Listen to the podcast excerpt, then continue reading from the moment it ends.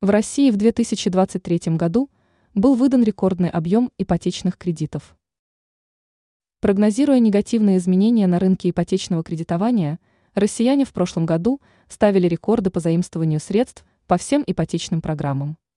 В результате, в текущем году аналитики ожидают обвал выдачи кредитов на жилье минимум на 35%. И в основном это снижение будет связано с ростом основной ставки Банка России – поскольку ипотечные кредиты привязаны к ней.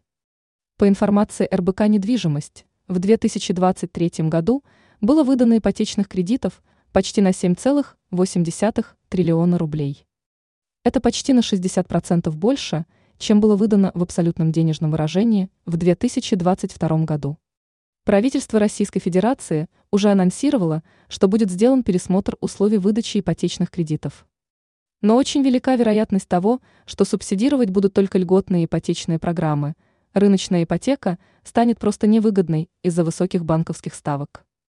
Ранее мы уже сообщали, что в прошедшем году в России была зафиксирована рекордная инвестиционная активность в секторе недвижимости.